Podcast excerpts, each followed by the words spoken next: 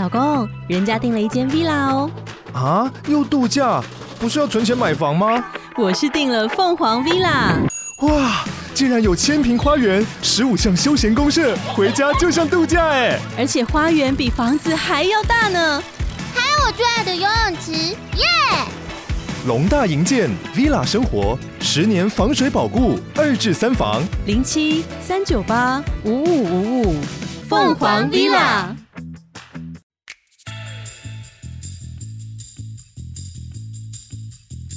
嗨，我是宝可梦。如果你喜欢今天的节目，也欢迎你先订阅我们的频道，然后也别忘了五星评价哦。今天的主题是富兰克林气候变迁基金是未来的趋势吗？到底该不该买啊？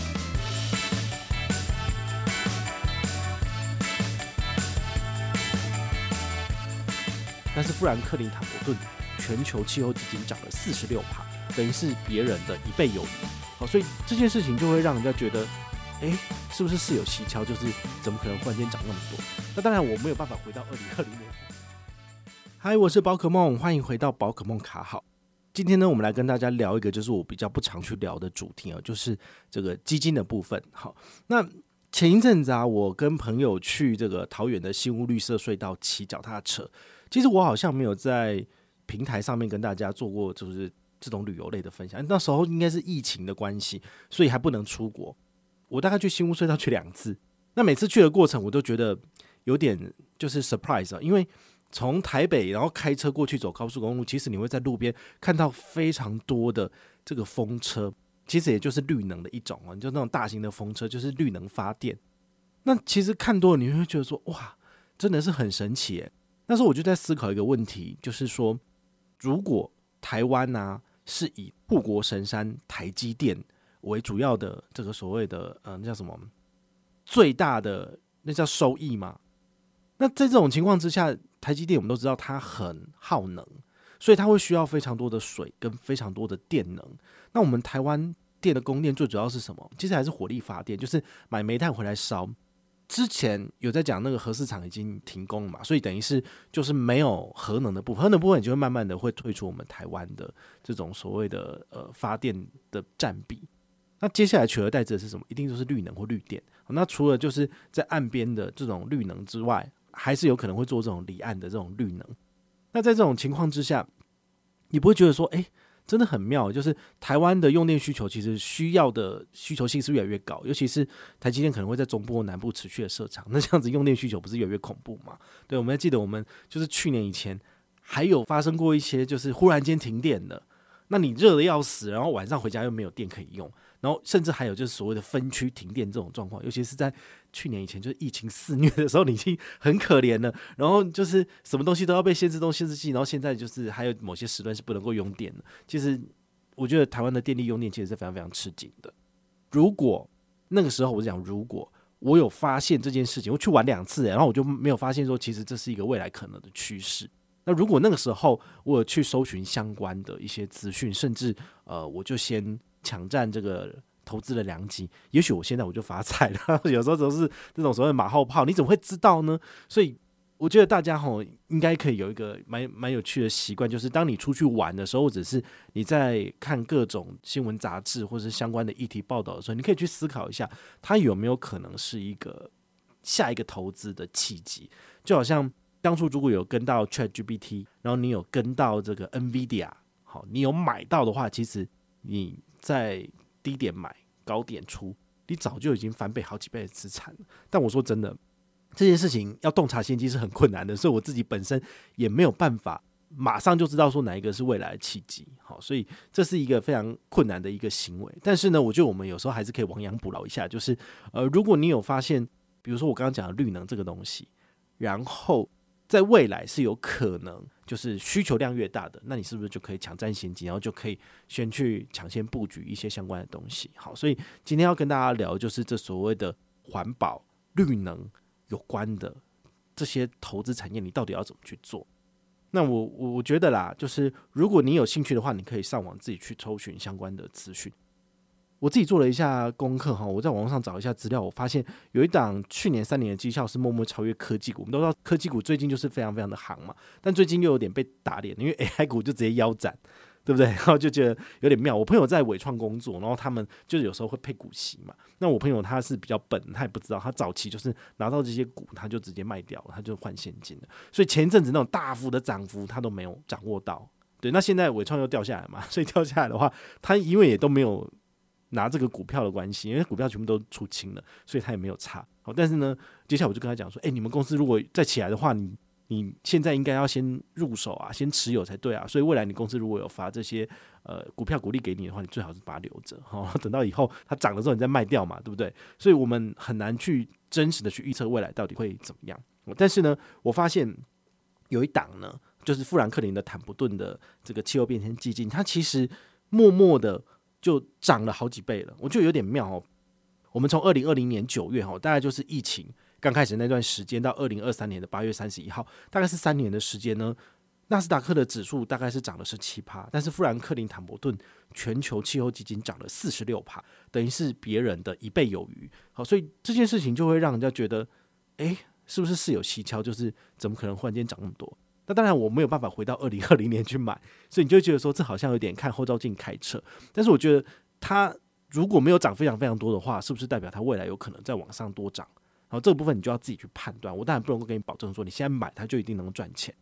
大概看了一下，它可能有两个原因，有可能会让它就是超越大盘指数那么多的原因。第一个就是说，它其实很聪明的避开了这所谓的重灾区哦，其实。它就是解码了美国科技跟这个通讯服务的成长股。好，那第二个呢，就是它有增加这个防御性的股票，比如说公共事业类股。哈，那它这个表现是比较好的。这种东西其实我真的觉得比较难去完美的看透，说它真的趋势是怎么样。但是如果你是相信这个东西的趋势，那你也许可以考虑去入手这样子的股票或者是基金哦。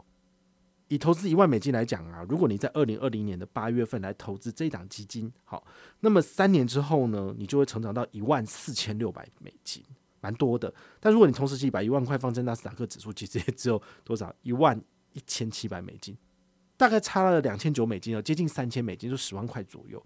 哦，所以我觉得这个是蛮困难的哈，就是看未来趋势这件事情是很重要的能力哦。所以我觉得大家就是可以去思考一下哈，在你未来你在做任何投资之前，或者是你平常在看这些新闻杂志报道的时候，是不是就能够培养到应该是敏锐的投资度啦？我觉得这个是很重要的。那我后来仔细的分析一下哦，这一档基金它有什么厉害的地方哦？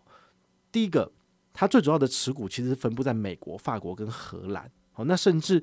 持股最多的公司有三间，第一个叫做圣戈班，好，它是在法国的公司，它最主要呢是银建的建材公司，它希望能够在二零五零年呢达到零碳排，所以呢，它所发行的或发售的这些建材，大部分都是跟绿建筑有关的，好，所以可以才可以达到碳中和嘛。那另外一个的话呢是这个 SSE PLC 哈，它叫做。呃，以前叫做苏格兰南方能源公司，它是英国的。好，那它最主要的话呢是做英国的电力联网公司。好，这有点类似我们的台电吧。好，那第三个的话叫做普瑞斯曼。好，普瑞斯曼是意大利的公司，它最主要是做全球最大的这个电缆制造公司。好，所以我们那种跨国的电缆什么的，应该很多都是他们的。好，所以这三间公司。大概配比是三点多趴，所以这三间加起来大概接近十趴左右。好，那它就会造成这三只股票呢，它就会影响到基金它的成长的部分。好，那很好奇的是说，那我可以就是直接买这三只公司的股票嘛？但重点是他们又没有在台湾上市上柜？你怎么买得到？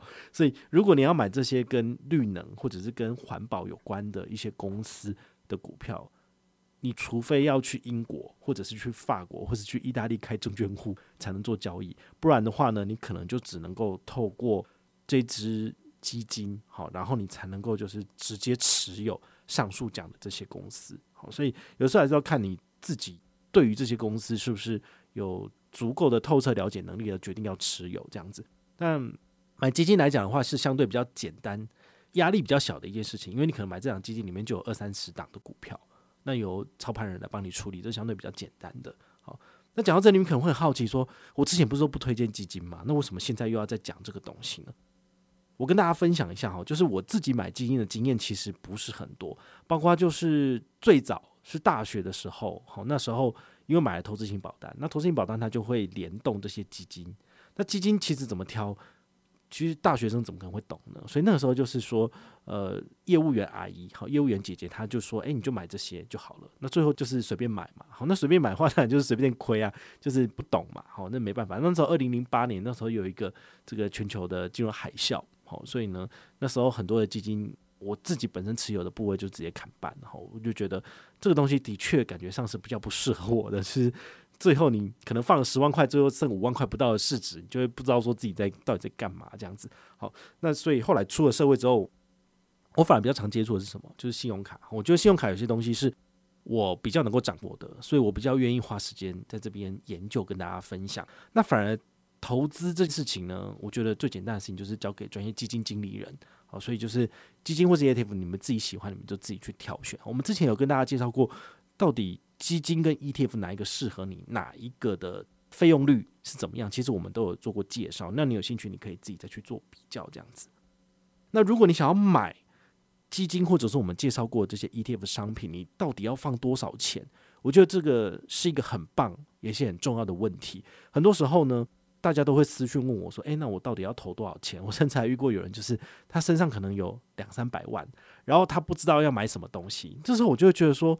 天哪，这就是大家就是基金或者是证券业者眼中的肥羊，你知道？因为他根本就不知道买什么东西，对不对？他的钱只要投进去的话，这些投信业者就可以赚手续费啦。好，所以我觉得我会持平的讲，就是如果你本身已经有一笔钱了，你也打算透过投资，然后来就是钱滚钱，利滚利，然后让你的资产放大的话，最重要的一点呢，就是把你的钱放在。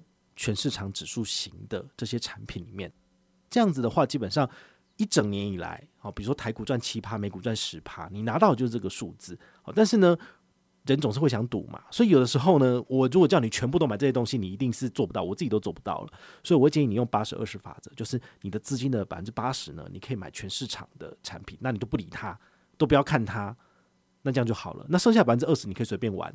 你想要买这个富兰克林。全球气候变迁基金，OK，那你想买零零八七八零零九零一九，是零零五零零五六，都随便你，这个我都觉得没差。好，那以三百万为例的话呢，就是你有两百四，你可以放在这些全市场的 ETF，好，或者是相关的产品，或者是债券。那剩下的百分之二十，哈，比如说就是大概是六十万左右。你就可以去任意的分配你想买的，比如说零零九一九，你可以买三十万，然后富兰克林的全球气候变迁基金，你也可以放个三十万，好，这样就结束这一回合。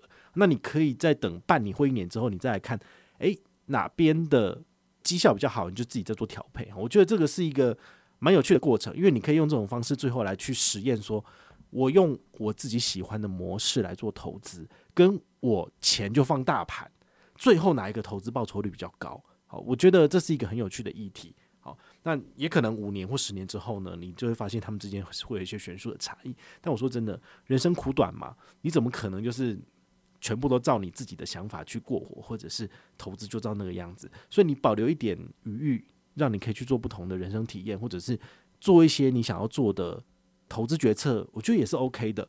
好，那至少八十二十法则之下，你的百分之八十的资产是没有问题的，但剩下的百分之二十的资产呢，就是让你全部都输光了，你也不会觉得很痛苦，也不会怎么样的。我觉得这是 OK 的，或者是你要九十跟十趴，那也 OK。好，那三百万就是你拿三十万出来玩，我觉得这都是没有问题的。只要这三十万输光了，你晚上也不会睡不着觉，那这样就好了。